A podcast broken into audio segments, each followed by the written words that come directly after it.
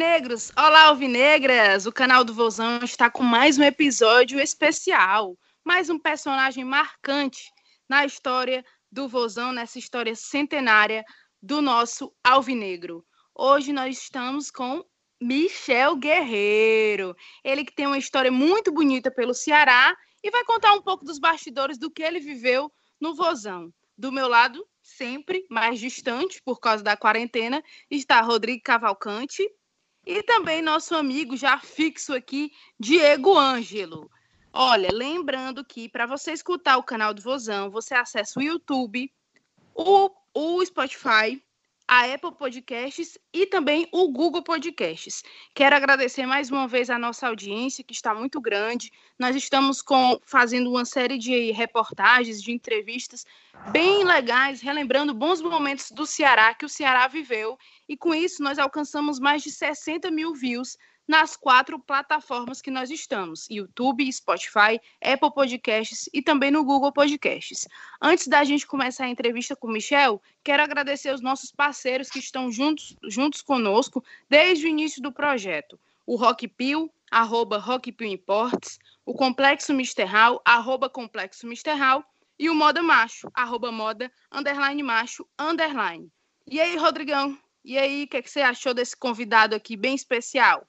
Abraço para você, Lívia, abraço pro, pro Diego Ângelo e um todo especial para o Michel, um nome importantíssimo dessa história do Ceará, dessa caminhada de, de vitórias da equipe do Ceará.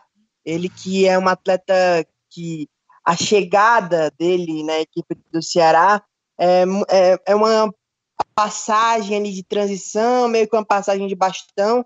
Ele consegue acompanhar tudo isso consegue ver toda essa transição de eras, a saída do Eugênio, a entrada do Evandro, e aí o time entra nessa espiral de brigar por coisas grandes, chega o acesso ao Campeonato Brasileiro da Série A em 2009, e ele é um dos pontos importantes e marcantes desse time e daquela campanha formando o trio de ferro junto com o João e junto com o Heleno, que sem sombra de dúvidas é uma das coisas que o torcedor alvinegro tem mais é, marcante, que trata com mais carinho na sua história em relação a 2009, é o Trio de Ferro.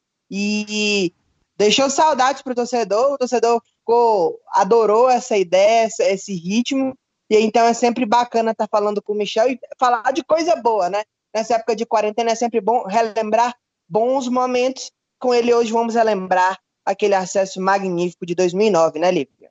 Com certeza, viu, Rodrigo? Realmente o trio de ferro, nós citamos em vários episódios já, né, falando desse trio de ferro. E aí, amigo Diego Ângelo, Diego Ângelo, que é profissional de educação física e também analista tático, analista de desempenho. E aí, Diego, manda logo se quiser, já pode mandar a sua pergunta. É, boa noite, Lívia, Rodrigo, Michel, prazer estar falando contigo. É, primeiro que no que a gente conseguiu preparar, pelo menos no que eu observei aqui, na revista do Ceará, você foi eleito o melhor volante da história do clube, né? Como o Rodrigo falou, você pegou um período de transição excelente, né? O que representa, vou começar logo assim com algo mais impactante, até porque é isso que a gente vai conversar aqui vai chegar para os torcedores, né? O Ceará representa quanto na tua carreira profissional, Michel? Boa noite. Boa noite, é um prazer estar falando com vocês. É um carinho imenso estar participando junto com vocês. E eu tenho certeza a nação alvinegra está ouvindo aí a nossa entrevista, o nosso, o nosso bate-papo, relembrando os velhos tempos, né? E sobre sua pergunta, o que representa o Ceará, o Vozão na minha vida, na, na minha vida profissional, representa 100% do, do meu futebol, da minha vida, né? Se eu, tudo que eu conquistei no futebol, eu tenho graças a Deus a ao torcedor, à diretoria, claro, também ao meu, meu empenho, desempenho nos treinos e nos jogos, né? É, e essa oportunidade do, do Ceará ter abrido as portas para mim fazer uma história linda, bonita aí de várias alegrias que eu dei para o torcedor.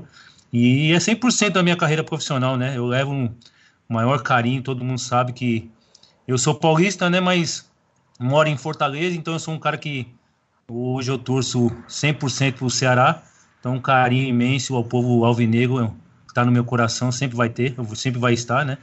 Hoje meu sangue corre preto e branco, né? Então, é um carinho imenso estar participando do, do programa. e relembrar as velhas histórias aí do passado. E a gente está aqui para bater um, um, papo legal. Então, na vida profissional, é 100% Ceará representa na minha vida. Excelente, cara, bom saber. É, os meninos querem falar muito sobre 2009, mas eu te confesso que eu pude acompanhar mais 2010. Eu, eu acredito, não sei para você, tá? Individualmente falando, a bola que você jogou em 2010 talvez tenha sido o melhor ano da tua carreira, né? Eu lembro que ficou muito marcado, porque nessa época o futebol ainda tinha muito das marcações individuais, né? Então você marcou muitas camisas 10 que eram craques da época, como Ricardinho, o Ganso, o Montijo, e teu nível de atuação foi lá em cima. É, o que, que você pode falar um pouquinho aí de 2010, se de fato foi o melhor ano da tua carreira, se aquelas atuações, eu acho que teve uma reportagem antiga que eu vi tua, que tu tinha até os DVDs de todos os jogos, né? Se tu pode falar sobre o ano de 2010 e quem foi o cara mais difícil de marcar, né? Se puder falar. Claro, é... você tocando nesse, nesse assunto aí dos DVD, nessa quarentena aqui eu tô assistindo todos os meus DVD. Não sou de 2010, 2009, eu tenho eu tenho do Campeonato Cearense de 2007. Eu tenho um DVD da minha estreia contra o Maranguape, lá em Maranguape, que a gente ganhou de 2 a 0, se não me engano. Então eu tenho todos os DVDs, eu tenho aqui em casa, e nessa quarentena não, a gente fica relembrando os, os, os tempos, né? Que passou, que eu cheguei. Então eu tenho todos os DVD. A respeito de 2010, ficou marcado, eu acho, porque 2010 foi a Série A, né? Então o futebol com certeza, todo mundo sabe que a futebol hoje em dia, a Série A é muito, muito visto, né? Então, 2009 eu joguei muito também, mas a 2010, na minha opinião, foi um ano que eu, que eu tava, acho que no meu auge aí da, da minha carreira. Acho que eu fui eleito o terceiro jogador que mais desarmou, né? Naquela época, se eu não me engano, eu perdi pro Ralph, que era do Corinthians, e o Williams, o volante, primeiro volante do Flamengo na época. Eu fui o terceiro que mais desarmou no Campeonato Brasileiro essa premiação aí foi na bola de prata da placar na época. Isso, isso, foi em 2010, né? Então eu fui eleito aí o terceiro jogador que mais roubou bola no Campeonato Brasileiro da Série A em 2010, mas também foi um jogador que tomei muito amarelo, né? Tomei muito amarelo, se eu não me engano, tomei 15 amarelo, eu fiquei, se eu não me engano, uns 5 jogos de fora do Brasileirão. É, de 38, eu joguei 33, então fiquei 5 de fora. E como bem citou aí, né, naquela época ali, a gente a marcação era muito individual e tem então sempre sobrava um jogador mais que tinha qualidade maior, né, da equipe adversária, a inteligência, o passe. Então sempre sobrava ou para mim ou para o João Marcos, porque o Heleno jogava como um terceiro zagueiro naquela época, então ele ficava mais ali no atacante. E os meias de qualidade da equipe adversária sempre sobrava para mim e para o João Marcos. Mas é, tomei muito amarelo porque o nível totalmente diferente da, da Série B, né? A gente disputa a Série B em 2009 Aí você vai para uma Série A em 2010 com muitas qualidades aí de adversários jogando, como bem citou Ganso, Montilho, tinha Conca, Roger do Cruzeiro, é, Ronaldinho Gaúcho e, e, entre, e vários outros jogadores que, que eu marquei. Mas o mais complicado assim de correr, marcar, marcar mesmo foi o Montilho, né? O Montilho na época do Cruzeiro, por ser um, um meia de muita, muita inteligência, veloz, e ele não é um meio que cadencia, no caso, na época, o D'Alessandro. O D'Alessandro é um cara que cadencia e usa inteligência. O Montilho não, já tem inteligência, cadencia, tem, tem, tem velocidade, então é um cara que, que eu corri muito para marcar, então um dos que eu tive muita dificuldade aí para correr e marcar, na minha época, foi o Montilho na época do Cruzeiro. Michel, e assim, o, o dia que falou de 2010, mas vamos lá começar a contar a história até chegar nesse 2010. Em 2009, começo de temporada, é, a equipe do Ceará disputa o campeonato estadual, chega até a decisão, é, não consegue o título e começa o campeonato brasileiro é, meio que desacreditado, e a sequência do começo do campeonato fez o torcedor ficar ainda mais ressabiado, porque passou-se um período sem vencer. Mas tem um detalhe que a gente conversava, que a gente sempre conversa nos bastidores, mesmo com o Ceará passando muito tempo sem vencer naquele começo de campeonato brasileiro, tiveram sim algumas boas atuações. Ele começa o campeonato jogando fora diante da equipe do Juventude, toma 1 a 0, vira o jogo com o Preto sendo um jogador decisivo, marcando gols, participando, consegue virar o jogo, só que toma um empate na reta final da partida, gol marcado pelo Mendes, acho centroavante, 2 a 2 e aí estreia empatando. Vem em casa, enfrenta a equipe do Vasco, é, joga muito bem, cria grandes oportunidades. O Elton Amorim chuta uma bola no travessão ainda no primeiro tempo, mas no começo do segundo, do segundo tempo toma um primeiro gol e na sequência do jogo, num contra-ataque, toma um segundo gol. Depois vai a Salvador, perde para o Bahia pelo placar de 1 a 0 mas criando bastante. Aí tem a, a, a essa, é, o, o, ponto da virada, o ponto chave, que é o que o torcedor fala muito, que é a chegada do PC Guzmão. O Zé Teodoro acaba que surge uma oportunidade para ele ir para o Juventude, e aí ele vai para a equipe do Juventude e chega o PC Guzmão. Aí é a minha pergunta: como é que foi a chegada do PC Guzmão? O que, que vocês entendem? Como é que vocês conseguiram entender tão rápido aquilo que o PC queria? E, e o que, que você tem de lembrança dessa chegada do Paulo César ao comando do Ceará? Por incrível que pareça, você falou dos três jogos que eu estava assistindo, é, acho que não me engano foi ontem ou sábado. Eu assisti esse jogo contra o, o Juventude lá em Caxias, a gente estava perdendo, tava perdendo de 1x0, virou o jogo, aí o Mendes empatou no finalzinho. Eu tava assistindo esse jogo. Assisti o jogo do Vasco também, que a gente criou várias situações. Teve um lance do. Que eu acho que o Preto errou o chute, a bola sobrou pro Wellington Amorim. Aí, se não me engano, o goleiro é o, é o, é o Fernando Braz. Ele chutou meio colocado, bateu na trave. Dois jogos. É, e esse jogo aí a gente jogou super bem contra o Vasco e tomamos 2 a 0 Acho que foi o gol do Ramon e outro do Léo Lima. E o outro jogo foi contra o Bahia, que a gente perdeu lá no Pituaçu, se eu não me engano, perdemos de 1 a 0 Gol de cabeça no primeiro tempo, eu estava assistindo. E jogamos bem nas partidas, mas não vencemos. Então, esses três jogos que você citou aí, eu estava assistindo esses dias aqui, no, se não me engano, foi no sábado. E com a chegada, né? Acho que o Zé Teodoro teve uma, uma oportunidade de dirigir outra equipe. E aí, com a chegada do PC, ele implementou aí com a, com esse sistema aí que ficou tão marcado com o trio de ferro, botando o, o Heleno de volante, né? A gente jogou, começou a jogar de com três volantes e a equipe se encaixou, né? Acho que meu modo de ver, quando o PC chegou, a gente estava em 19 ou em 20 na competição, se eu não me engano. A gente estava lá embaixo e ele conseguiu. Aí mudou o sistema de jogo, né? Não era mais só com dois volantes, sim três volantes. E a equipe começou a se encaixar, começou a vencer em casa e ganhar fora também, somar ponto. Então acho que foi um momento muito marcante que ficou ali para a nossa a, a, nossa decolagem na competição de 2009. Aí a gente começou a subir, subir. E quando foi ver, a gente já estava no G4 e a gente não, não saiu mais e conseguiu aquele acesso depois de tanto tempo aí o Ceará na fila, né?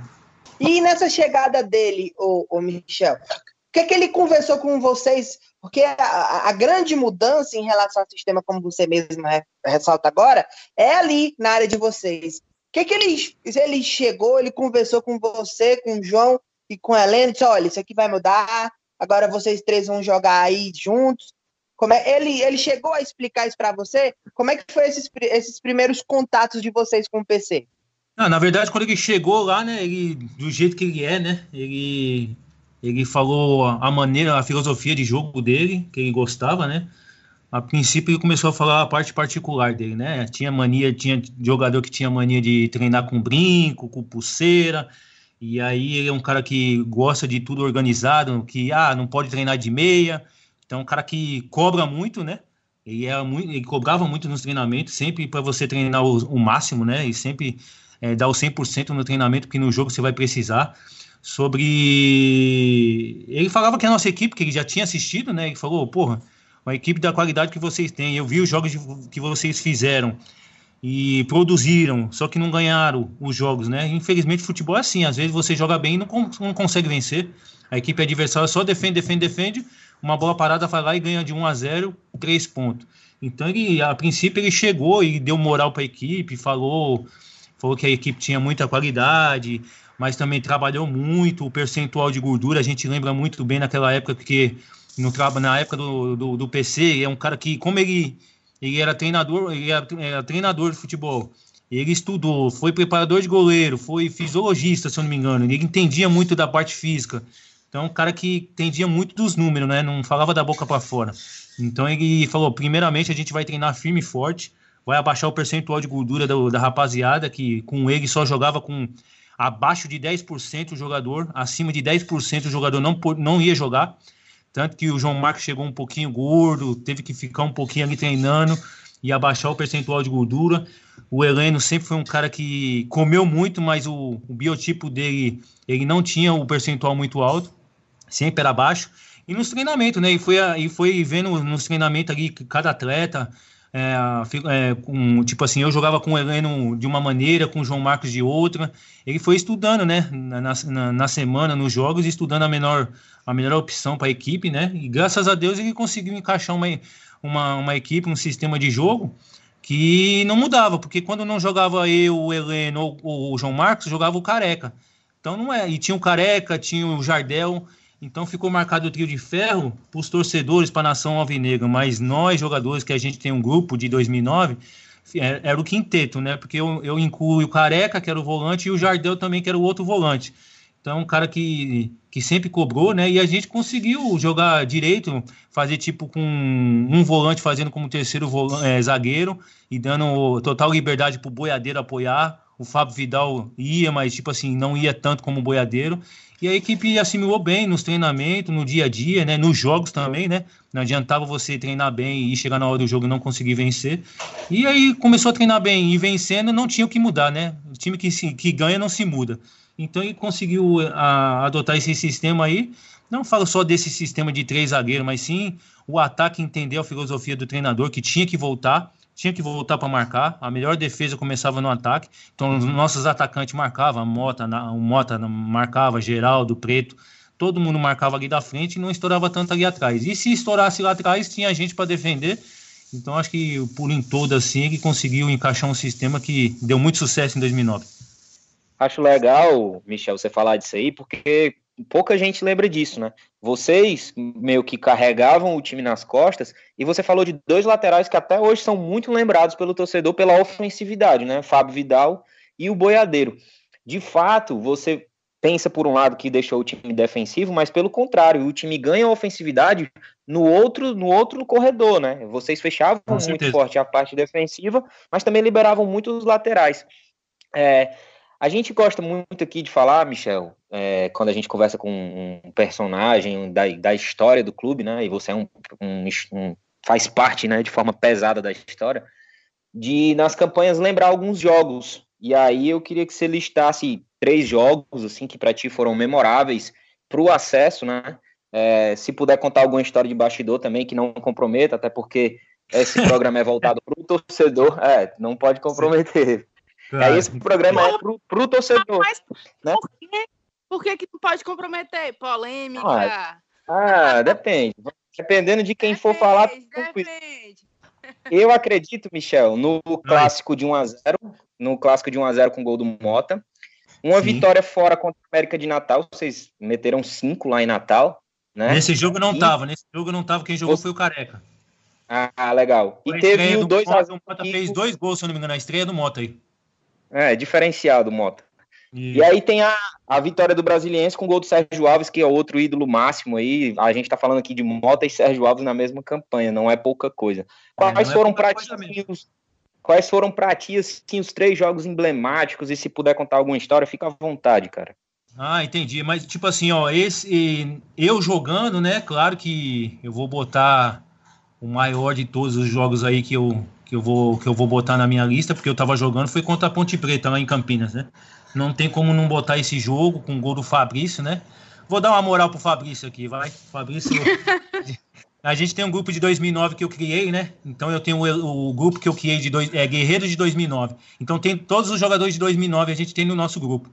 E a gente conversa sempre, sempre. Eita, mas nem tem resenha, hein, nesse grupo é, Tem resenha demais, tem, muitas, tem muita história, muita resenha daquele grupo lá, então a gente, a gente se fala muito, né?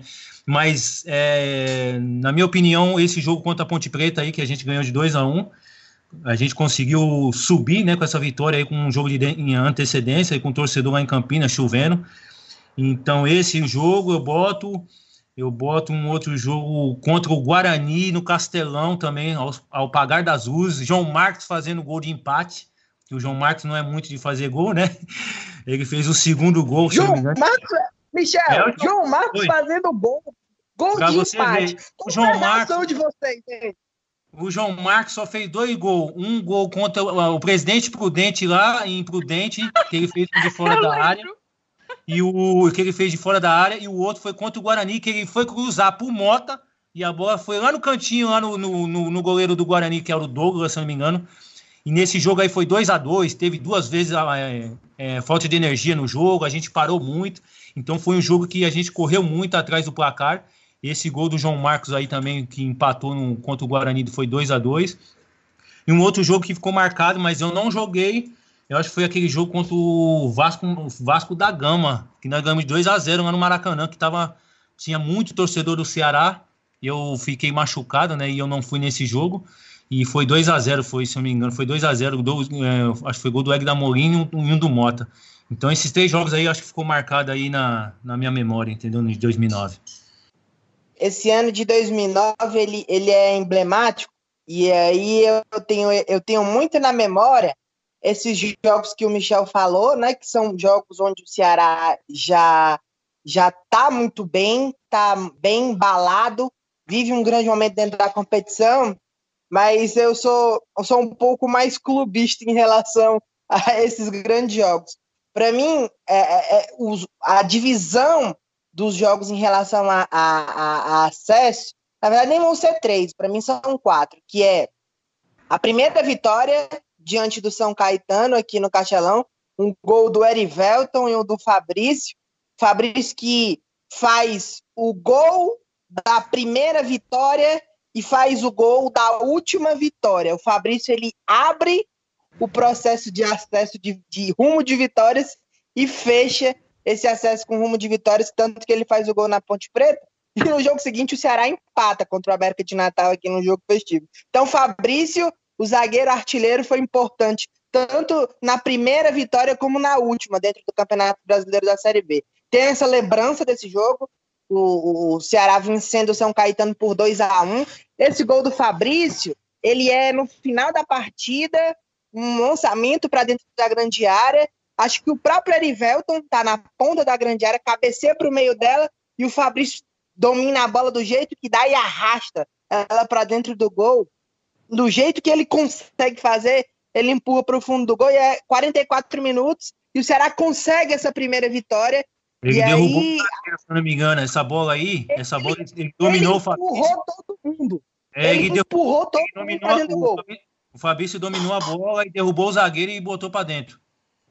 Ele entrou com bola e tudo. E aí. O Ceará vence outro, aí vence o, Campinense nesse outro jogo, que também é um jogo bacana, mas para mim a sequência de jogos emblemáticos. Essa vitória por 2 a 1 em cima do São Caetano, a primeira fora de casa contra o Brasiliense, pelo placar de 1 a 0 que o Geraldo bateu o pênalti acho que umas duas ou três vezes. Na última ele perde, o goleiro pega, ele chuta de rebote. novo e faz o gol.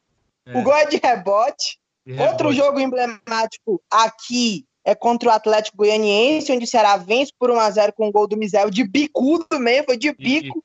Num bate-rebate, a bola sobra, ele empurra para o fundo do gol, que aí entra no G4, entra verdadeiramente na briga e para mim, esse, esse jogo contra a equipe do Guarani também é bastante emblemático, porque o jogo foi muito. teve um peso, teve um, um, um ar de, de dramaticidade muito grande, porque o jogo começa às quatro, o jogo vai se encaminhando para o Ceará perdendo pelo placar de 2 a 1 isso com 20, 25 minutos de jogo. Tem o primeiro apagão, né?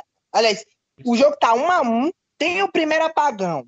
Quando é. volta do apagão, a gente pensa assim: não, agora os dois times estão descansados, agora o Ceará vai conseguir. E aí volta do apagão, tem o segundo gol do Guarani, tem um novo apagão, uma demora gigantesca dentro do Castelão, uma torcida super ansiosa e, e um jogo eletrizante e volta. Quando volta, a bola cai no pé de João Marcos. Isso e aí. olha para dentro da grande área e como o Michel diz, até é. eu lembro que assim que terminou o jogo, os repórteres correram para cima dele. A primeira pergunta foi: é. chutou ou cruzou? Aí ele disse: Eu não sei, eu sei que foi gol, isso que é importante. Eu não esqueço dele contando essa história, não. Eu chutei pro gol, isso que importa, que, que, foi gol.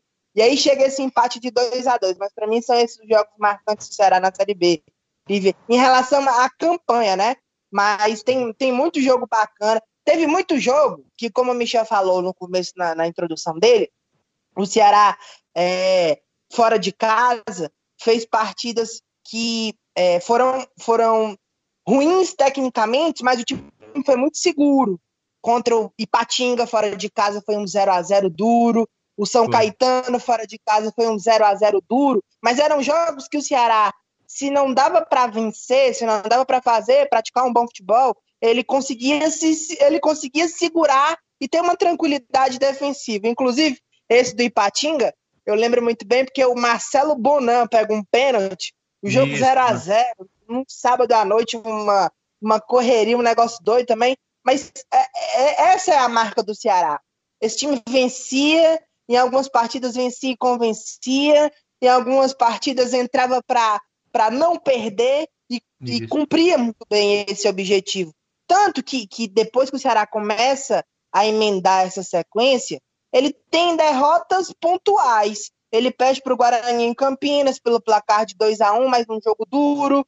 Ele, ele, ele perde ele perde fora de casa já na reta final, mas perde fora de casa para o Atlético Goianiense pelo placar de 4 a 1 um jogo atípico. São, eram situações que eram pontuais, mas a campanha, aquela campanha foi muito sólida, tanto que redundou com o Ceará na primeira divisão do Campeonato Brasileiro. E aí uma dúvida que eu queria tirar com o Michel em relação a um jogo específico, que esse a gente nem, eu não gosto nem de lembrar porque é da raiva até hoje, que foi hum. o gol de mão. Vocês tomam aquele gol de mão, vocês perdem aquele jogo. Ali deu uma força a mais para aquela trajetória, não deu, Michel? Ah, sobre esse jogo do Paraná, se vocês buscarem os dois jogos contra o Paraná, a gente perdeu seis pontos ali. Porque o jogo contra, contra é, é, é, assaltaram contra, contra o Paraná, lá na Vila Capanema, lá no Paraná.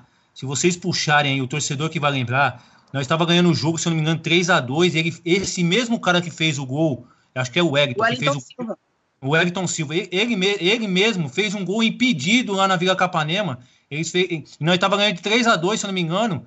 A gente estava ganhando. Eu sei que ele fez um gol impedido e empatou o jogo no final com um gol de impedimento. E aqui ele meteu aquela mão que todo mundo viu, só acho que é só a bandeirinha que não viu. Entendeu? Que, que até hoje eu vejo o jogo, você vê, é impossível não ver o cara dar um tapa na, na bola. Ele nem botou a mão na cabeça, ele deu um tapa na bola. Então é uma coisa que ali a gente ficou muito nervoso, puto, puto pra caramba, nervoso e querendo dar no, na bandeirinha ou xingar o juiz, porque era impossível a pessoa não ver um, que o cara fez aquilo ali, que deu um tapa na bola. Mas é que nem eu falo, muitas vezes jogador, se a gente for fazer, xingar juiz, é, falar isso, falar, falar isso, fazer aquilo, a gente é prejudicado, né? Então, o torcedor tem que, eh, na minha opinião, se o torcedor se põe na, na nossa posição ali dentro de campo, porra, muita gente, o pessoal falava assim, Michel, porque você não deu na bandeirinha, você não bateu, não deu um soco, eu falei, como é que eu vou fazer isso? Então não tem como, né? Mas aquele, aqueles, esse gol de mão aí deixou a gente muito puto o PC no vestiário falou: não, foi, fomos prejudicados, tal, mas não, não era para baixar a cabeça, porque o time jogou e não deixamos essa coisa entrar na nossa cabeça e a gente foi para o próximo jogo, porque sempre o próximo jogo era, era uma final para a gente, era sempre o mais importante, que era conseguir os três pontos, já que aquele jogo do Paraná não ia voltar, não ia voltar atrás, então a gente sempre pensava no próximo, mas dá raiva de lembrar desse, desse jogo aí, desse lance, mas fazer o quê? Ficou na história aí, né? Mas graças a Deus a gente conseguiu o nosso, nosso objetivo final, que era subir. Já pensou se não fosse, se a gente não conseguisse, ia ficar só dependendo desse jogo aí do Paraná com gol de mão? Ave Maria, esse jogo, o jogo para me dar raiva. Até hoje, quando eu lembro do lance assim. Agora o Rodrigo lembrou de um jogo que realmente foi, é, é, foi demais. Aquela do Geraldo. Eu tô, tu falou, Rodrigo, desse jogo do Geraldo batendo os pênaltis. E na hora, assim, eu tô vendo os pênaltis, ele, ele batendo os pênaltis e o último, ele perdendo e fazendo o gol no rebote. Foi, foi demais. E o que o Michel citou, né? O jogo do acesso lá, naquela chuva lá, é, contra a Ponte Preta, foi muito, muito emocionante mesmo. Muito bom relembrar essa campanha do Ceará, que foi uma campanha crescente, né? O Ceará que começou mal, foi crescendo, crescendo e ficou no G4, nunca mais pegaram e foi um, um 2009 realmente muito especial para a torcida alvinegra, só de lembrar daquele aeroporto lotado, que até hoje minha mãe nem sabe que eu fui, é, hum. é muito emocionante mesmo. Pode tocando, Olivia, Olivia, tocando nesse assunto do, do Geraldo do pênalti ali contra o Brasiliense, acho que o torcedor lembrou logo do primeiro jogo contra o Fluminense aqui da Série A do brasileiro, em 2010. Esse, esse ele bateu um pênalti. É, eu, eu, roubei a bola, eu roubei a bola no meio de campo do Diguinho, aí toquei para ele, cavou o pênalti, ele bateu, o goleiro defendeu. Aí voltou para ele fazer um gol de novo, entendeu? Acho que o torcedor Sempre esperava a segunda oportunidade, porque a primeira não Exatamente. É, lembrei disso também. E aí, Diego, gostou aí da nossa, nossa, nossa resenha aqui particular? A gente te deixou de canto, viu? Nada, tranquilo. O, é interessante lembrar dessa campanha, porque eu citei três jogos, o Michel citou três jogos, o Rodrigo já me citou outros jogos, ou seja, de fato, como o Michel falou, foram várias finais, né? E eu ainda me dei o luxo de esquecer o jogo do Vasco, vê se pode. É, mas vamos lá, Michel, você lembrou aí que o João Marcos fez poucos gols, mas acho que você também não foi de fazer muitos, né? Entretanto, fez mais e mais bonitos. Eu lembro de um gol que você fez aí no PV de fora da área na Série A, se não me engano, contra o Botafogo, né? É, e aí eu queria falar duas coisas. A primeira, dessa tua participação na parte ofensiva, né? Eu sei que você marcava muito, mas também chegava bem, finalizava bem.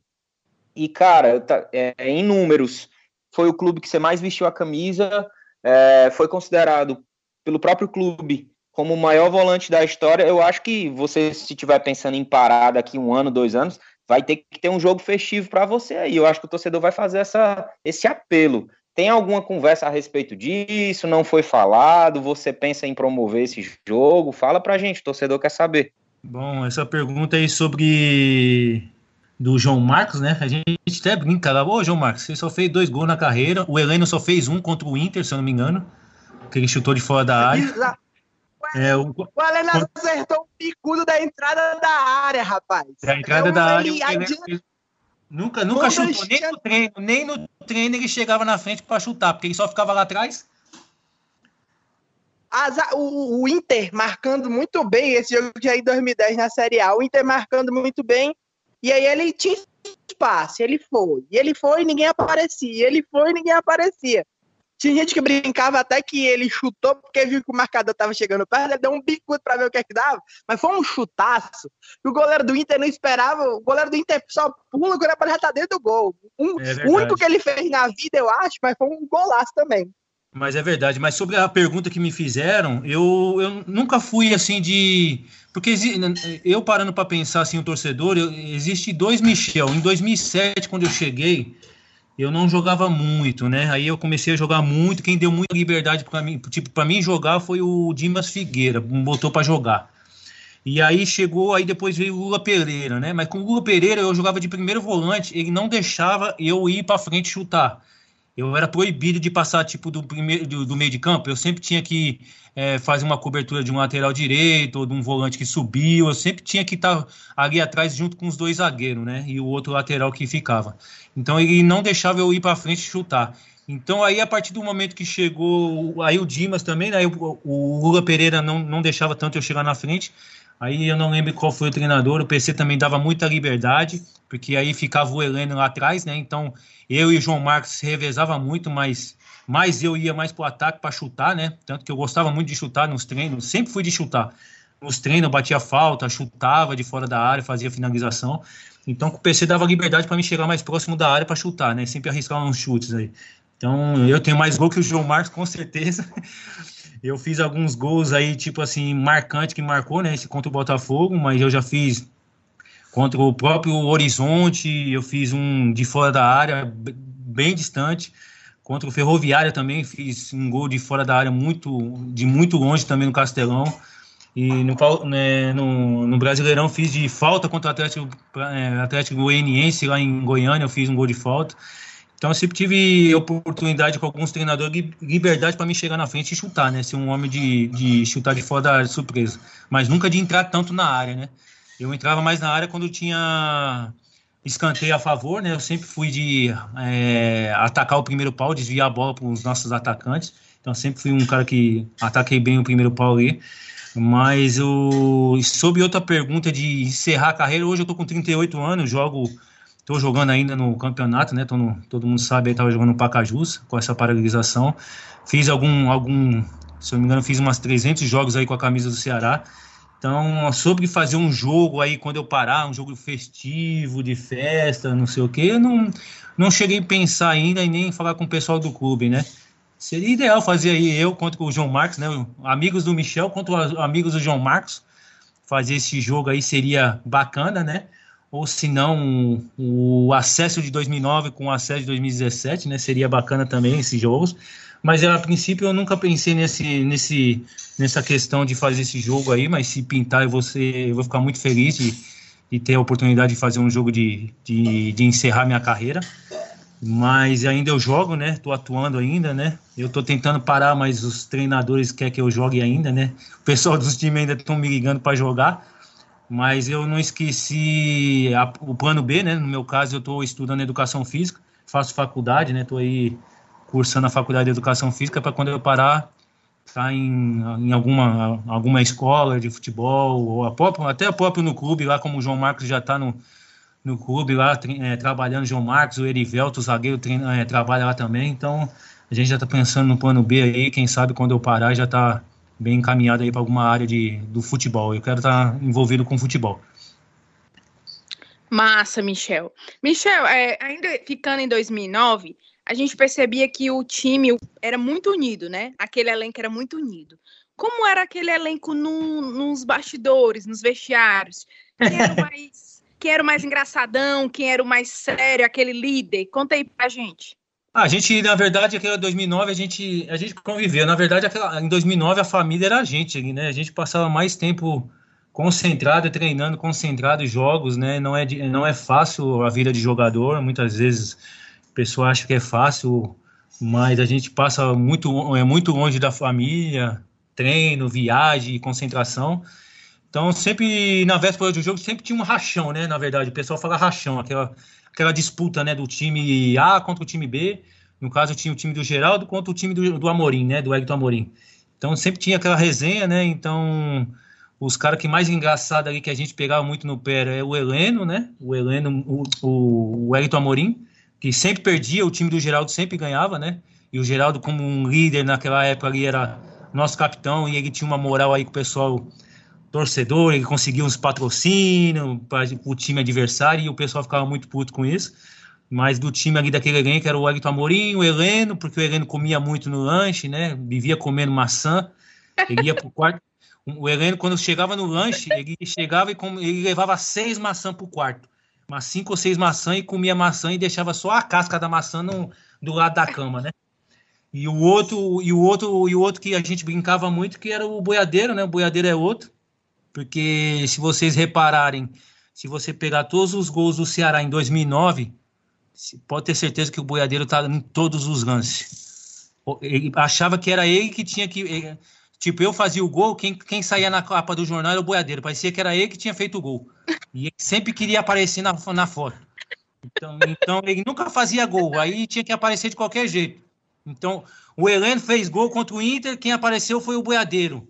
Eu fiz o gol contra o Atlético Goianiense, quem apareceu foi a Boiadeiro. E outros gols que apareceram aí, e o Boiadeiro sempre estava na foto.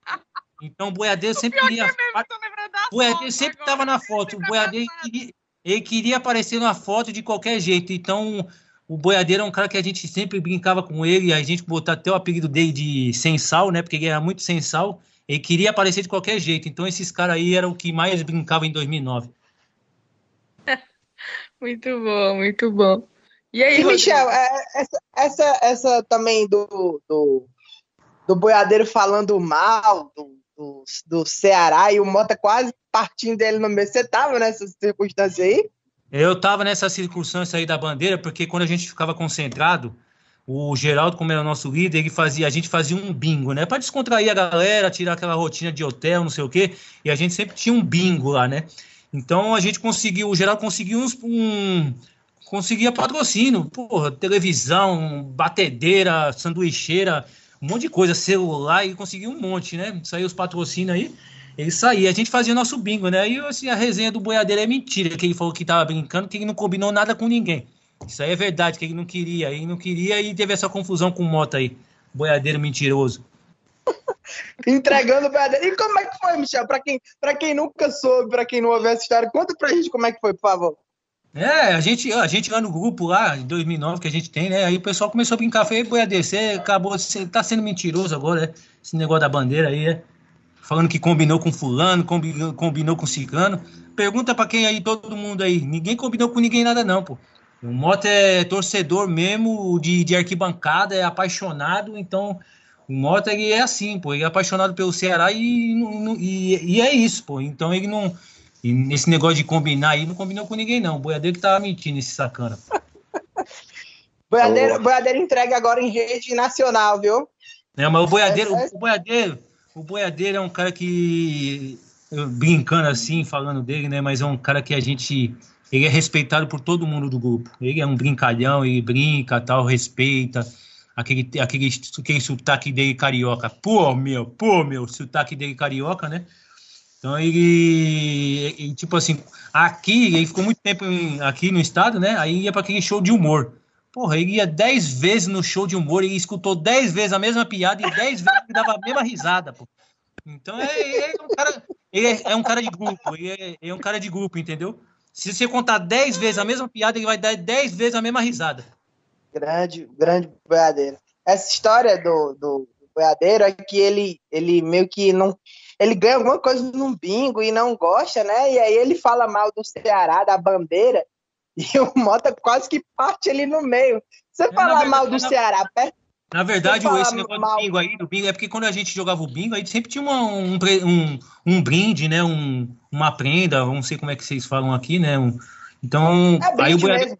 É um brinde, né? O boiadeiro bateu, aí é uma bandeira, né? Aí falou, pô, Moto, eu não quero uma bandeira para quê? Eu quero, eu, eu quero uma bandeira para quê? Eu quero ganhar uma TV, faz, eu quero ganhar uma sanduicheira, entendeu? Foi essa resenha. Oh, que aí resenha, quase ali no meio, viu? Aí o Mota, o Mota, aí o Mota nervoso, né? Ele falou, tem que respeitar. O Mota tem que respeitar. O Mota não gosta de perder, não. E, e defende unhas e dentes, assim, o Ceará ali. Eu tiro o chapéu porque é um ídolo, um prazer ter jogado com Mota, com, com Sérgio Alves, com Paredão, esses caras. Aqui, no, no, um dos nossos um dos nossos depoimentos aqui foi do Danilo Queiroz, setorista que está lá no Ceará faz muito tempo. Acho até Sei, que você conheço, o conhece. Danilo, conheço o Danilo Queiroz. E, e, o Danilo falou uma coisa aqui, uma aspas, que eu não consigo esquecer e eu vou levar isso para o resto da minha vida. O Mota era o Ceará dentro de campo. Era o Ceará vestindo a camisa do Ceará. Dessa passagem que você teve ali em Porangabuçu, você chegou a ver alguém tão, tão Ceará quanto o Mota, você percebe, é, era tão notório assim, dava para observar assim tão de perto que ele queria que todo mundo rezasse a cartilha, que todo mundo entrasse em campo e desse 200%, não era nem 100%. Esse, esse Mota torcedor do Ceará, vocês observavam muito de perto? Muito de perto. Eu não tiro a palavra do Zanilo. E o Mota é Ceará doente. É um cara que, se eu contar a história, como eu conheci Mota, o Mota eu já sabia porque era ídolo do torcedor. Quando a gente chega no clube, a gente sabe a história, né? A gente procura saber os ídolos do, do clube, saber a história. Então, o Mota eu sabia que, que era ídolo do, do torcedor, entendeu? Eu conheci o Mota quando eu estava comendo ali na abolição, jantando depois de um jogo, né? Tava jantando ali na abolição depois de um jogo, aí tava sentado numa mesa, aí veio um garçom falou, pô, Michel tal. Aí falou comigo, né? Eu fiz o meu pedido, né? Aí o garçom voltou. Aí foi fazer o meu pedido lá e chegou. Chegou o Mota. E eu não sabia quem era, quem era o Mota. O Mota todo humilde, né? De chinelo, bermuda, sem nada no pescoço, nada de relógio de ouro, corrente de ouro, nada. Humilde, humilde. Chegou e falou: Ó, você que é o Michel? Eu falei: Sou eu, pô. Ele falou: Pô, dá o sangue aí para esse time, pro Ceará. Eu amo essa. Eu sou apaixonado pelo Ceará. Entendeu? Eu sou de, de, de carteirinha, sou torcedor mesmo, da arquibancada tal. Só que aí falou isso, né? Depois voltou para cadeira dele. Aí quando eu, o garçom veio com o meu pedido, né, e falou, e perguntei pro garçom quem era, e falou, oh, aquele é o Mota. Eu falei, é que é mesmo, aquele que é o Mota? Falei, é, aquele que é o Mota, para você ver como é que é. Ele chegou, ele veio falar sobre o time do Ceará e não se apresentou, não falou que era o Mota e nada. Eu acho que ele queria saber como seria o meu, meu tratamento com ele, falando do, do clube, do, do, da torcida, do, do time, entendeu? Então ele não falou que era o Mota. Aí eu conversei com ele numa boa, aí ele voltou para a mesa dele depois que o garçom falou para mim, né? Aí depois eu fui lá, conversei com ele, e aí, para você ver, aí depois de depois de em 2009 ele chegou e a gente acabou jogando junto, né? Um cara foi, é, foi fundamental naquele acesso de 2009 e esse espírito aí do, do Ceará é encarnado nele mesmo no treino, nos jogos e principalmente quando era clássico, né? Quando o clássico, aquele gol de 1 a 0 lá, gol dele, então não tinha que dar 100% não, era 1000% no jogo. Que não aceitava mesmo perder, não acertava mesmo perder. E ele, para você ver no jogo, ele foi e fez o gol da vitória, entendeu? Então é um cara que é apaixonado, eu tiro o chapéu e aí do, do torcedor aí eu tenho o maior respeito pelo Mota. Essa, no... Essa noite pós vitória contra o Fortaleza de 1 a 0 acho que foi pequena, não foi não, essa noite aí? Ah, ficou pequena, viu? Ficou pequena aí. A cidade ficou pequena que o pessoal comemorou, o torcedor. E eu não vou falar, eu não vou mentir, porque eu saí mesmo, na época eu era novo, eu saía, quando o time ganhava, eu saía para comemorar com o torcedor. E aí muitas vezes eu, o torcedor chegava, pô, Michel, o que, que você tá fazendo aqui? Eu falei, que, que você tá fazendo aqui? Ele falou, não, vim curtir, dançar, eu falei, vim fazer a mesma coisa. O time ganhou e eu comemorava. Aí eu ficava comemorando com o torcedor, então nesse dia aí do clássico aí, a gente ganhou de 1 a 0 a gente passou aí a cidade toda, aí o torcedor ficou louco nesse dia. É, você lembrando aí do clássico, Michel, domingo agora era para ter tido mais um clássico rei, né? Esse Isso. clássico rei de esse clássico rei de 2009 foi o mais marcante para ti? Teve outro sim que é mais que a tua memória, pô, esse dia aqui foi mais importante ou a gente comemorou mais? É alguma final de estadual que você tenha participado, né? Ou alguma campanha de estadual? Tem algum outro clássico rei marcante para ti ou esse 2009 é mais marcante? Não, para mim, todos os clássicos são marcantes, né? Porque você jogar um clássico é totalmente diferente. Você envolve o torcedor, né? A cidade, o torcedor, a mídia, todo mundo, né? Acho que não só aqui, o clássico aqui no estado, mas em todos os, os estados aí é totalmente diferente, é um jogo à parte, né? Então é muito importante você sentir, ter esse sentimento, essa atmosfera, né? Eu, para você ter, ver uma ideia, eu estava no Vitória na época, eu vim ver um clássico aqui no PV. Ceará e Fortaleza aqui no PV, a gente ganhou de 1 a 0 e eu tava lá na torcida, aí o João Marcos, o João Marcos estava machucado e eu vim ver o clássico aqui.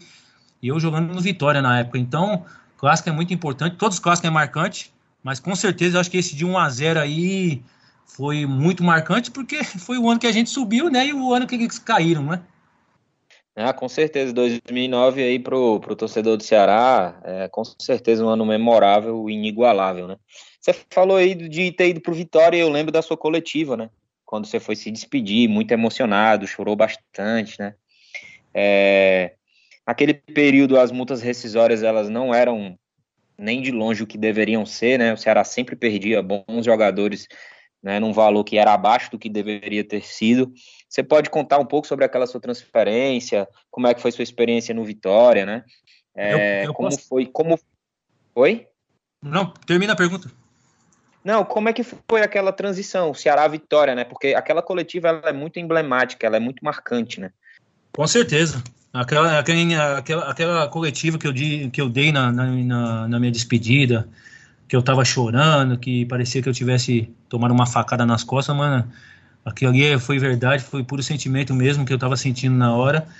Porque você ficar tanto tempo no clube, defender como eu defendia as cores, a, a camisa do Ceará, nação alvinegra, né? e você sair de um clube que você é apaixonado, isso aí machuca um pouco, né? Mas sobre questão, como você bem citou, em 2010, eu não vou mentir não que em 2010 na Série A surgiram proposta para mim sair.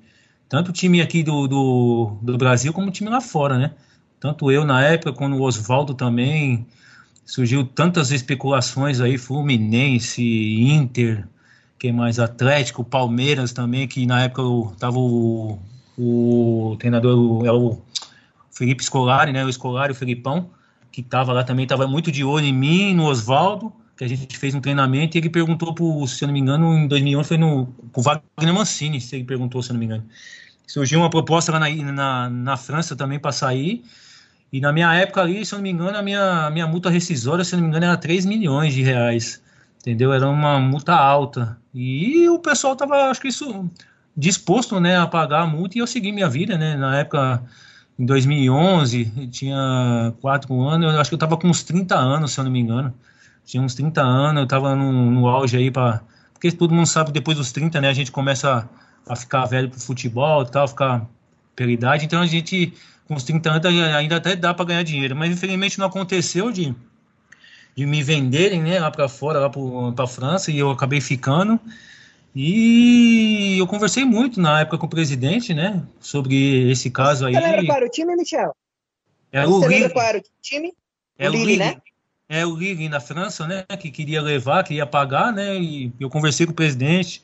E eles iam pagar, né, ia ser bom para mim, ia ser bom para o clube, porque eles iam pagar a multa, né, não sei o que aconteceu com o desenrolar da, da situação aí do, do negócio, não, não, não foi para frente, né, só que Aí chegou final de 2011, o time caiu, né? E, e aí teve aquela venda pro Vitória, que meu modo de ver não foi igual que a minha multa, que era 3 milhões, minha venda pro Vitória saiu a preço de banana.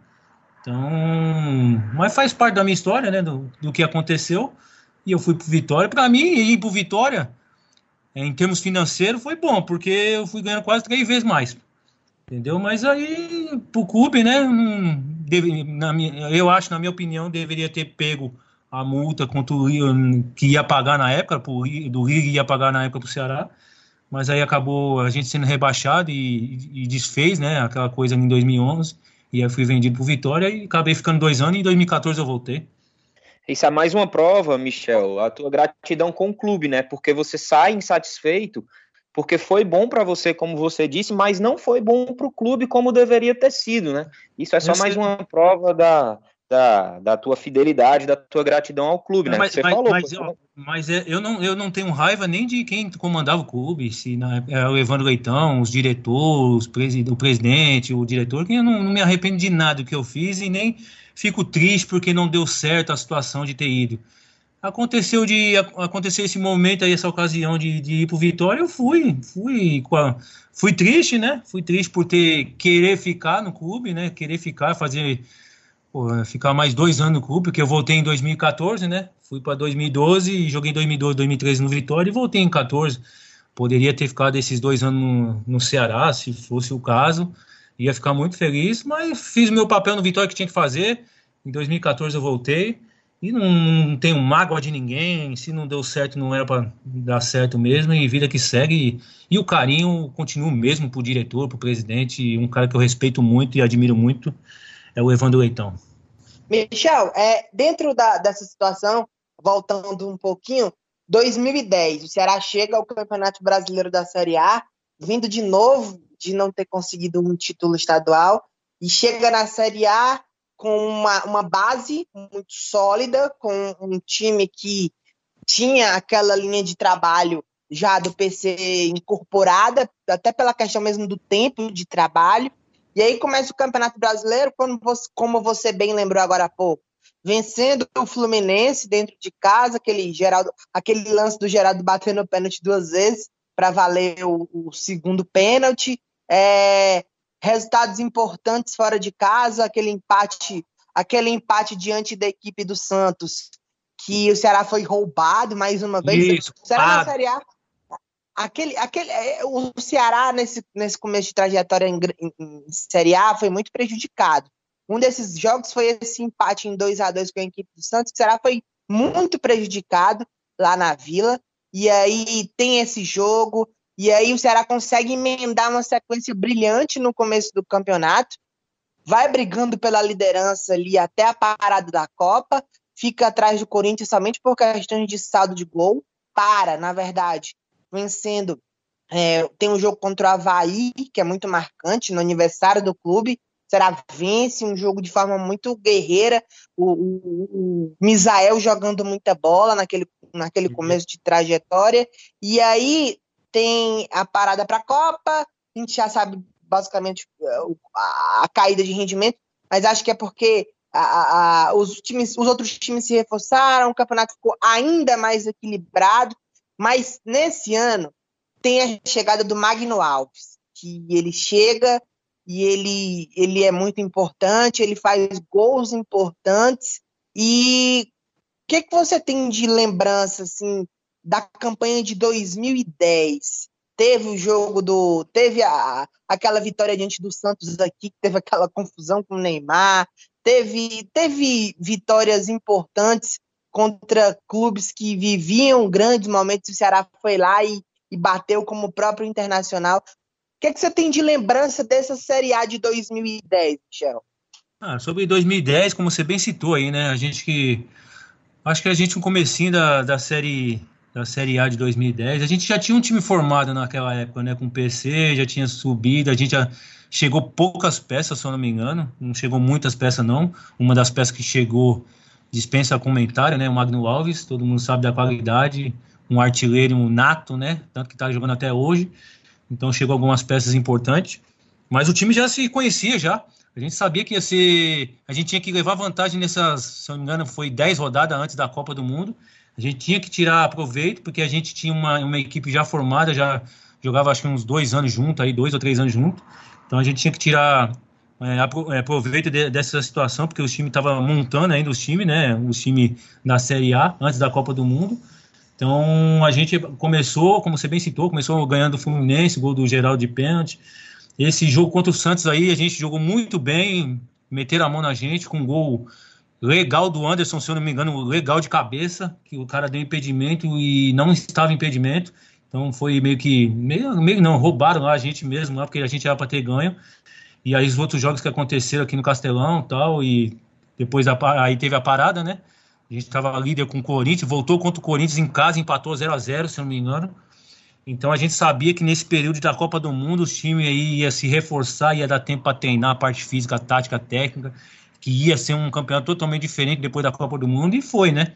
Todo mundo viu aí que foi, que os times vieram com tudo e a gente começou a ter uma, uma queda de produção no, depois da Copa do Mundo ali, né? Os times, eu acho que se não tivesse Copa do Mundo naquele ano, a gente poderia poderia não, tinha acho que quase certeza que a gente ia chegar e ia conseguir coisas melhores aí, uma, uma Libertadores naquele ano, porque o time estava muito entrosado, era difícil, era difícil ganhar da nossa equipe ali em 2010 ali, a gente tem amigos que jogou com a gente e estava jogando em outros, em outros clubes, e você vê entrevistas de jogadores falando que, pô, vamos jogar contra o Ceará lá, difícil, os caras marcam, marca, marca, cansa de marcar, e a gente ia lá, fazia 1 a 0 2 a 0 dificilmente a gente tomava gol, a gente marcava muito, muito, clima quente, úmido, pesado o campo, né, e, e quente, e a gente corria mesmo, dava vida, então era difícil os Michel, adversários. E ainda teve a ainda teve a troca do treinador, né? Querendo ou não, isso muda muito, né? Pois é, isso que eu ia falar também. Teve a saída do PC, né? Que se eu não me engano foi pro Vasco, aí, pô, a saída de um comandante que já vinha o uns dois anos com a gente, sabia, confiança de todo mundo, de, do elenco, de todo mundo, quer que quer não, ah, quem é que vai vir, como é que vai ser, e vai ter que se adaptar o mais rápido com a filosofia do novo treinador. Então, gera aquela coisa, aquela incerteza, né? Então a gente teve essa, essa, essa queda aí depois da Copa do Mundo. Mas aí a gente tentou, tentou, tentou, aí, se eu não me engano, aí chegou um treinador, depois saiu, né? Quem assumiu foi o Dimas, se eu não me engano. Ou não, não foi o Dimas, não. Aí é, chegou teve, o treinador. Teve uma, teve uma, sequência de transições, porque chegou hum. a vir Estevam Soares, não deu certo, depois passou Isso. o Mário Sérgio, Mário Sérgio também não deu certo, e aí o Dimas assume na reta final e consegue, o Ceará a consegue grandes resultados. Foi esse é, ano que o Ceará conseguiu a Sul-Americana, não foi? Isso, combina justamente com a Sul-Americana. E foi, aí. É... Esse ano aí teve essa sequência de treinadores que vieram e saíram, aí o Dimas assumiu, né? E o Dimas estava no dia a dia da gente lá, conversava muito com os considerados as lideranças do, do grupo, né? A gente sempre estava ali conversando e, e quando ele assumiu ali até o restante da competição, ele chamava a gente, conversava, dava muita opinião e deixava a gente dar a nossa opinião sobre o, o nosso adversário, a maneira de jogo, e a gente conseguiu impor o nosso ritmo no final, na reta final, e conseguir uma vaga na Sul-Americana, na, Sul entendeu? O jogo que, eu, que, que ficou marcante aí mesmo, eu acho que esse contra o Santos aí, que a gente ganhou, né? Do, do, do, da briga do João Marcos lá, que chamou Vem Neymar, Vem Neymar, teve aquela confusão. Teve outro jogo contra o Grêmio, mesmo que a gente ganhou de 2 a 1 um, se não me engano, foi gol do, do Geraldo lá. Também a contra Isso. o Grêmio no Castelão foi importante também. Esse, esse jogo aí, é, o Mário Sérgio, né? Agora saudoso Mário Sérgio, que Isso. faleceu no acidente. com o pessoal da Chapecoense, é, montou o time num 3-5-2. O Júnior Cearense de lateral, acho que era esquerdo, era direito. E o time com 3, num 3-5-2, o Ceará faz 1x0 com um gol contra do Magrão e toma um empate e, e, o Geraldo faz o gol na reta final da partida. Mas é, tem um jogo também bacana, Geraldo, que eu, que eu é, é, recordo muito bem, que é aquela vitória diante do São Paulo no, no Castelão, três horas da tarde. Isso, dois gols. Esse jogo aí ficou marcante. Esse jogo aí ficou marcante também porque foram, foi três horas da tarde no Castelão e quente pra caramba. O torcedor tava lá nos apoiando do começo ao fim, nosso time é, correndo. Tanto que eu acho que se eu, se, eu, se eu lembrar o time do São Paulo, que era nessa época Rogério Ceni, o ataque só era nada menos que o Fernandão, Ricardo Oliveira, Fernandinho e o Lucas Moura que está no, no, no Tottenham. Então era um ataque de peso do São Paulo. Então a gente conseguiu ganhar aquele jogo três horas da tarde, um calor. Acho que se não me engano foi gol do Magno Alves de cabeça e um gol do Diego Sacomã de fora da área, aquele de esquerda. Ficou marcando porque o time do São Paulo era muito forte. O treinador, se não me engano, é o Paulo Carpegiani. Então é um time muito forte a ser batido. E aquele jogo ali ficou marcado ali, o calor e o torcedor nos apoiando do começo ao fim. Esse começo de Série A, eu lembro muito também das boas participações do Washington, né? Teve a Isso. vitória contra o, contra o Vitória aqui, se não me engano. Teve a do Atlético Mineiro fora, que ele faz o gol no final do jogo. Uma jogada do Misael. Tem o goleiro Diego, que até hoje está recorde, se não me engano, no Ceará. Tempo sem levar gol numa Série A. Aquele começo Sim. de campeonato, aquelas 10 primeiras um rodadas, credenciou. Né, Diego? Pra gente, o Diego. Era, e assim, esse, esse começo de campeonato foi o que credenciou o restante dele, né? Ficou com gordura para queimar. Eu lembro foi, que o último jogo antes da Copa aqui foi contra o Corinthians. Quem ganhasse era líder. Era uma coisa assim, foi o último ou foi o penúltimo, ou foi o primeiro jogo Não, da foi, volta. Foi o primeiro, o primeiro jogo da, depois da Copa do Mundo, foi o primeiro jogo. E os dois na liderança, né? E os dois na liderança. A gente, os dois estavam na, na, liderança, acho que com 19 pontos, os dois, e, e o jogo foi no Castelão, tava, acho que foi 0 a 0 O, o Ronaldo Isso. Fenômeno não veio, veio o Roberto Carlos, que passou mal com o Misael. Ah, exatamente. é, eu acho, cara, que 2010 é para ser tão lembrado quanto 2009, justamente por esses grandes jogos, né? É, ficou marcado, assim, de fato. É, eu lembro desse começo também, cara, essa vitória que o Rodrigo falou do Havaí, né? É muito importante. É, e é isso, cara. Desse, desse restante, né? Até chegar nessa reta final. É, qual, qual tu julga que foi o jogo que vocês disseram, é, galera, a gente vai ficar na Série A, a gente pode brigar por coisa maior, nós vamos para Sul-Americana. Qual foi a. Porque, assim, depois de um tempo, teve a inconstância com as trocas de técnico, né? E aí, no fundo, você criava um receio: será que vai desandar? Será que a gente vai gastar toda a gordura? E o Ceará se reestruturou e, assim, conseguiu uma vaga para a Sul-Americana, né? Nesse período, assim, de. Né, de turbulência, qual foi para ti o momento que vocês disseram, é, galera, a gente vai conseguir? É, qual foi o jogo que concretizou isso? É, na verdade, o jogo, tipo assim, nessa, depois da Copa do Mundo, como teve essa, essa troca de treinador ali, o pessoal tava na incerteza tal. Eu não lembro muito bem, assim, o jogo que para dizer para vocês o jogo que ah que a gente vai ficar entendeu? Depois dessa conturbência dessa de, dessas mudanças de treinador aí com o Dimas né? Eu não lembro o jogo específico assim para dizer para vocês que era esse foi o jogo que a gente se manteve na São na, Paulo, na série o Michel o, foi. o do próprio São Paulo foi um jogo importante a nível de pontuação. Foi, foi a 31 primeira 31 primeira rodada. Essa vitória é importante ela, ela, é emblemática porque. É, era o Dimas o, Figueiredo, Rodrigo. O, era o Dimas Figueiredo. É, já era o Dimas, já era o Dimas. Está aqui, eu estou vendo a informação. Já era o Dimas, o Dimas Sim. era técnico, e o Ceará vence esse jogo com o um golaço do Sacomã e o gol do Magno Alves. Já, já é a 31 rodada. E aí é o momento mesmo que o Ceará se consolida na competição, né? Porque o, o, o Ceará foi a 42 e o número mágico para permanecer sempre foi 45. E aí o Ceará meio que. Foi o jogo, na verdade, foi o jogo mesmo da tranquilidade do Ceará, esse jogo contra a equipe do São Paulo. E eu lembro que teve um, um jogo logo em seguida contra o Atlético Paranaense também aqui, que foi um empate, se eu não me engano. que era hum. justamente hum. para chegar aos 45, só que o Ceará não conseguiu nesse jogo chegar aos 45, mas chegou, logo depois chegou a, a essa pontuação que tanto desejava. Mas acho que esse jogo contra o São Paulo dá para dá para assim para para taxar como um jogo um jogo emblemático. Outro jogo bacana, Michel, que eu lembro assim de muita dificuldade que o Ceará teve, foi contra o Flamengo aqui. Foi um jogo 2 a 2 o Ceará jogou com aquela camisa roxa. Ah, assisti, e aí, o Magnaldo isso aqui. Pois é. E eu aí assisti eu... esse jogo aí porque nós tomamos um gol com nem um minuto. Exatamente. Exatamente. Bate o centro, um lançamento, e aí tem, tem o gol, é muito rápido, é instantâneo praticamente. Foi escanteio, o cara bateu escanteio, o Correia, aí o Michel Alves foi segurar a bola, soltou no pé, caiu, ele não conseguiu segurar. Acho que o Wellington, o zagueiro Wellington fez o gol de 1 a 0 Isso, isso. E aí o Ceará luta, consegue o gol com o Magno Alves, fazendo um, um chutaço quase da entrada da área, toma o 2 a 1 e consegue empatar de novo com o Magno, então é um jogo emblemático, porque o Ceará também brigou demais esse jogo e não perdeu, né? Que era uma tônica, pra, não era mais o PC, mas era uma herança dessa de se não der para vencer jogando bem, vamos lutar e vamos batalhar para não perder e conseguir pontuar, né?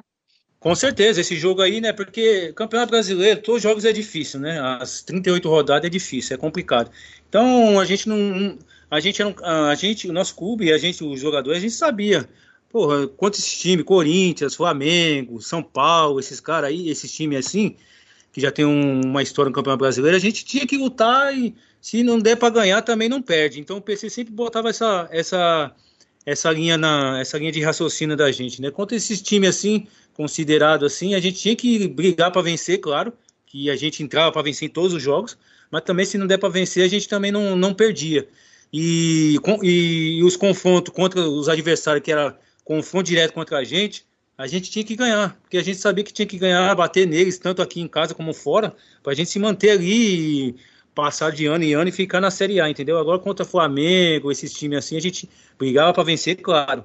Se não desse para vencer, também não perdia, a gente sempre pontuar. É que nem o PC na época falava, é, campeonato de pontuação, de, de pontuação, é, ponto corrido, você tem que sempre pontuar, você não pode estacionar, você não pode não pontuar. Você pontuando, um ponto faz muita diferença lá no final da competição. É verdade.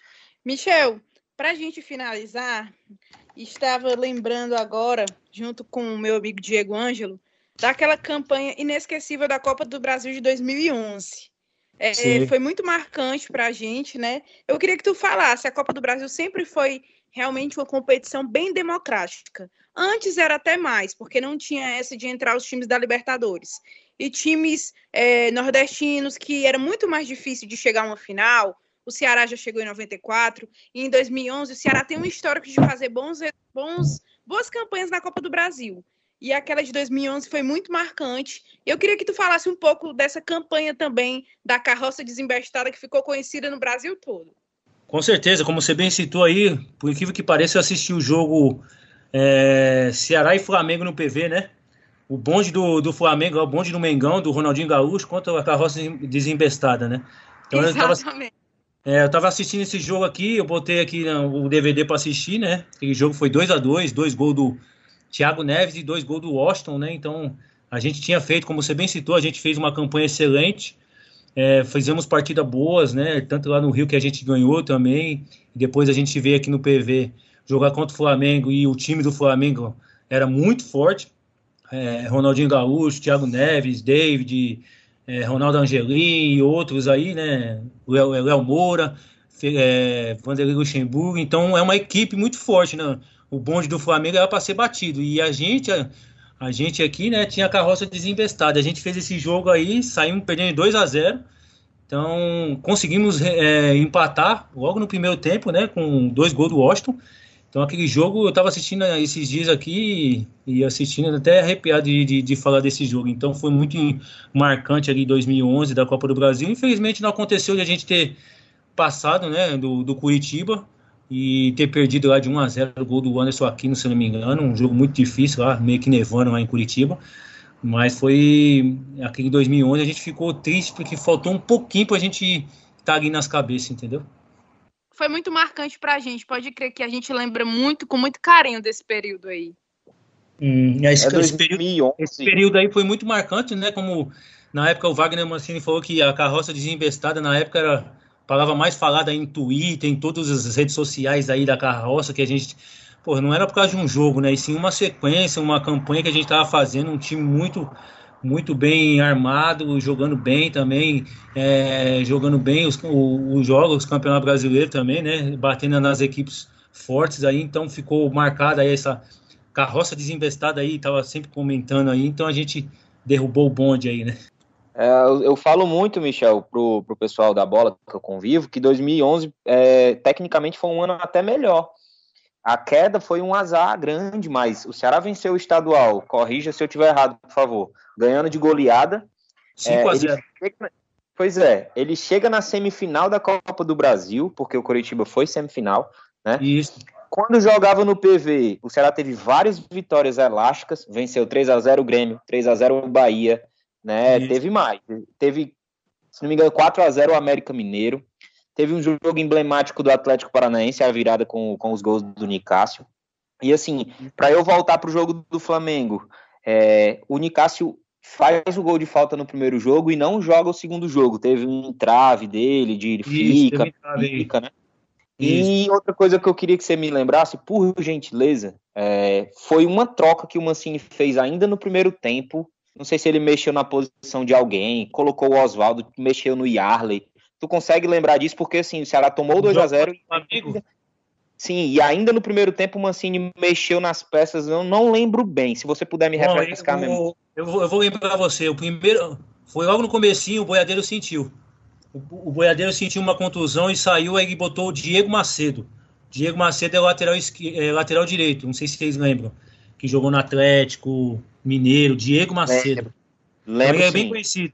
E ele entrou, e ele entrou jogando do lado esquerdo. Ele entrou, ele, não, ele entrou, ele entrou do lado, é, ele entrou do lado direito, ele entrou do lugar do, no, no lugar do boiadeiro do lado direito.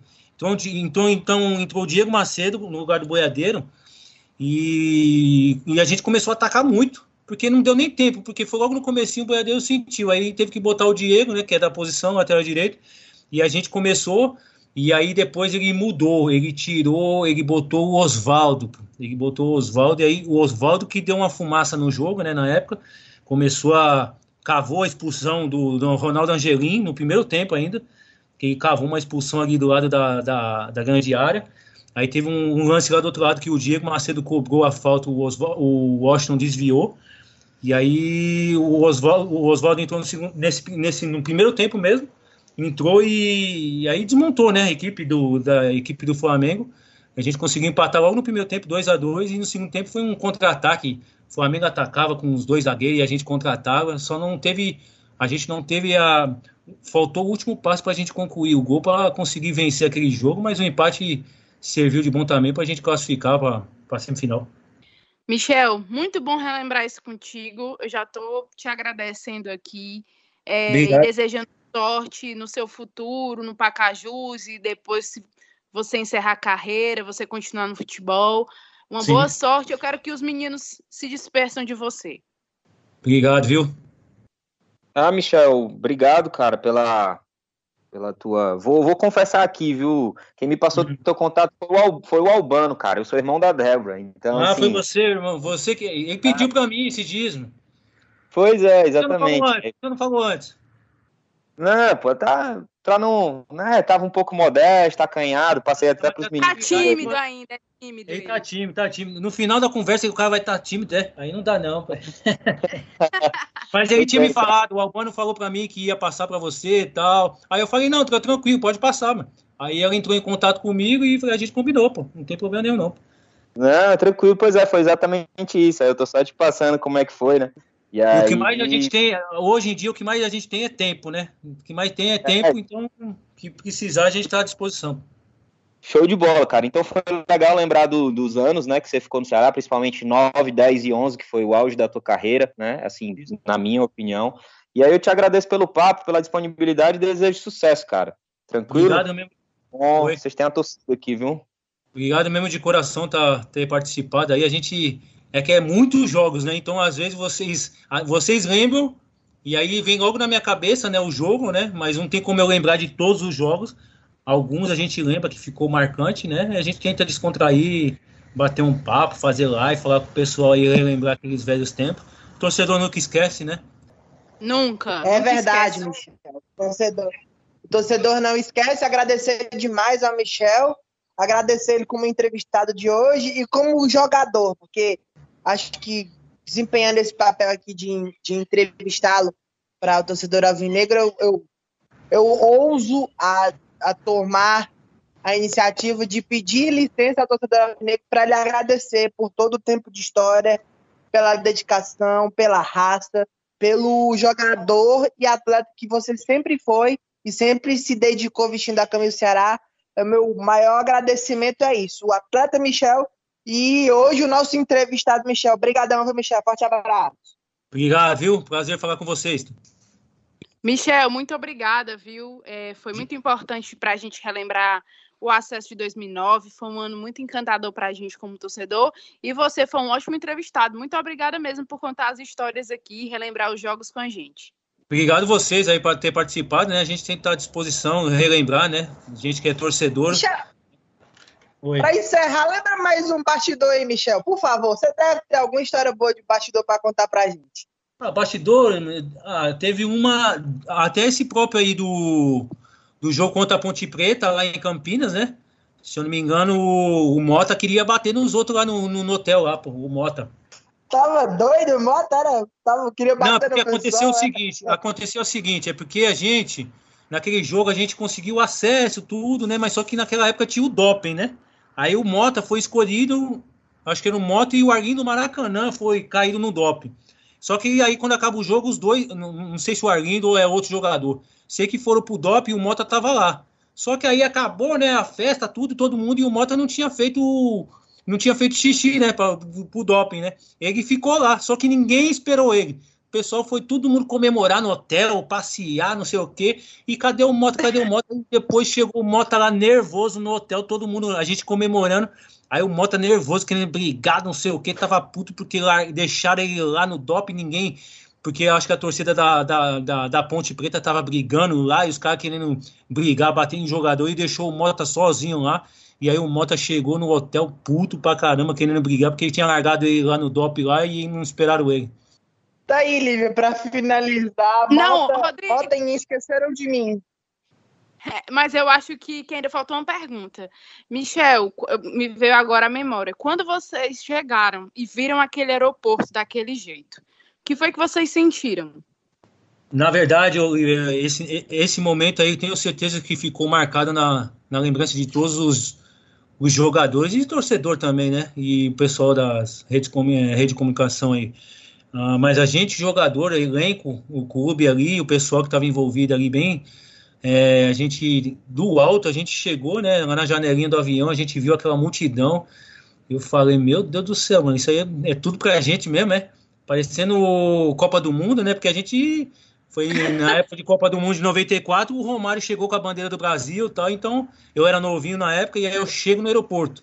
E aquela multidão. E a gente sai ali, não sai nem pelo salgão, porque tava tudo lotado, as ruas tudo parada, e a gente saiu por trás ali, descemos do avião, aí teve que pegar o carro lá, subir no carro de bombeiro. Então aquela imagem ali daquele torcedor, aquela multidão esperando a gente. Eu tenho certeza que não só na minha memória, acho que de todos os jogadores vão carregar pro resto da vida essa imagem que a gente tem. E eu tenho foto daquele momento, né? Eu lá de sem camisa, lá no carro de bombeiro, lá em cima, lá de pé, e rodando esse, todas as ruas aqui do estado, e chegando lá em Paraguaçu, lotada, a sede cheia de gente, então não tem igual. E olha que eu subi com Vitória em 2012, não foi essa mesma proporção em 2012 no Vitória, sem comparação com a de 2009 no Ceará e a recepção. Gente, pois é com essa imagem que eu tenho certeza que você está na sua memória, lembrando daquele aeroporto lotado, que a gente encerra esse episódio super especial, lembrando do acesso de 2009 e agradecendo mais uma vez aqui o Michel por contar, dividir eh, essa emoção com a gente, a gente como torcedor, eu como torcedora. Eh, fico muito emocionada de relembrar tudo isso que eu fiz parte, indo para os jogos, indo para esse momento aí também. E você que quer seguir a gente nas redes sociais, é arroba RCF1994, arroba Diego Ângelo, underline, e arroba Lívia Rocha, underline, underline. E o Michel, qual é a rede social dele? Arroba Michel Guerreiro. Do Instagram, arroba Michel Guerreiro. Só o pessoal seguir lá. Pois segue lá o arroba Michel Guerreiro. E o canal do Vozão fica aqui durante é, com mais esse episódio especial. A gente volta com mais episódios especiais. Lembrando, lave a mão, fique em casa, se cuida nessa quarentena. Valeu, galera, e até a Seu próxima. O passado é todo coberto de glória. Dia a dia tu conquista, conquista mais, mais vitória. vitória. Isso aí, bora, Vozão. Valeu. Valeu, um abraço para todo mundo.